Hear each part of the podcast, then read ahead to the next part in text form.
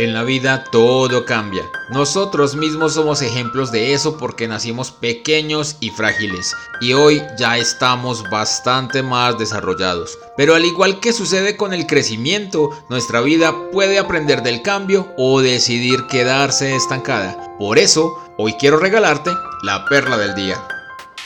¿Te has preguntado qué significa el cambio para ti? ¿Qué ha significado el cambio en tu vida? Para algunas personas el cambio ha significado dificultad, porque los ha llevado a situaciones de incomodidad que todavía recuerdan con dolor y por eso crecen con algo de temor y prefieren lo seguro, aunque sea poco y aunque sea mucho menos de lo que tienen los demás. Se sienten tranquilos en su manera de ver las cosas. Sin embargo, para la gran mayoría es una enorme posibilidad de mejorar, por muchas razones, entre ellas porque significa aventurarse a algo nuevo, a algo desconocido, que les permite ir a lugares diferentes, explorar nuevas alternativas. Estoy seguro que puedes recordar cómo ha sido cambiar de una casa pequeña a otra más grande, cómo fue cambiar de colegio, lo que significaba cambiar de casa y cosas por el estilo.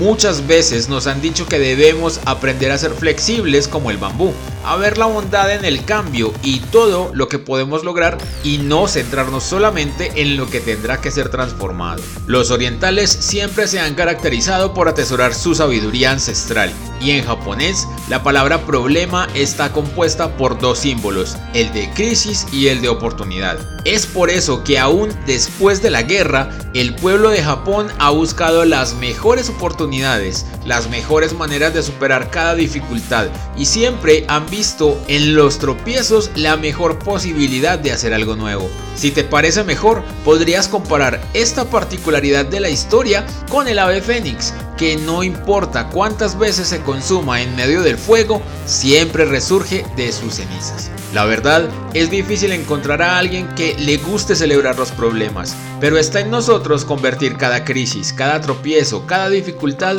en un momento de crear algo nuevo. Podemos ver en los obstáculos algo maravilloso. Te invito a que seas como el artesano, que toma la piedra con la que se tropieza y la puede convertir en una preciosa obra de arte. Gracias por escuchar esta perla. Te invito a buscar más para tu vida en Spotify o en anchor.fm y recuerda compartirla con tus amigos. Te invito a que me sigas y conversemos en Twitter e Instagram donde me encuentras como arroba eldontao. Nos escuchamos mañana.